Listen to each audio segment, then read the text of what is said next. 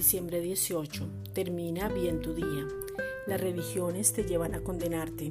El ser cristiano no es una religión, es un estilo de vida, es nacer de nuevo, es permitir que Cristo viva su vida a través de ti.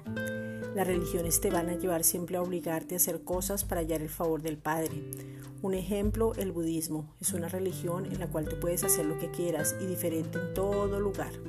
La religión tradicional es replicar, ser perfeccionado y todos en un mismo compás, las mismas cosas durante más de dos mil años por tradición y alguien mandando como una pirámide.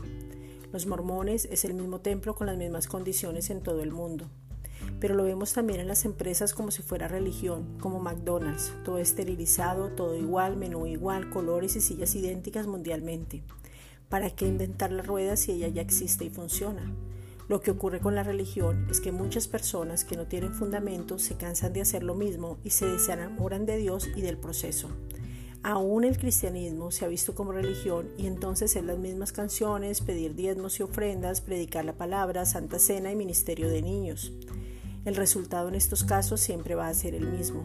No es cuestión de religión, es cuestión de relación. No es cambiar de religión, es permitir que Cristo mismo viva su vida a través de ti. No es cambiar de templo porque el templo somos cada uno de nosotros. Santiago 1.26. Si alguno se cree religioso entre vosotros y no refrena su lengua, sino que engaña su corazón, la religión de tal es vana.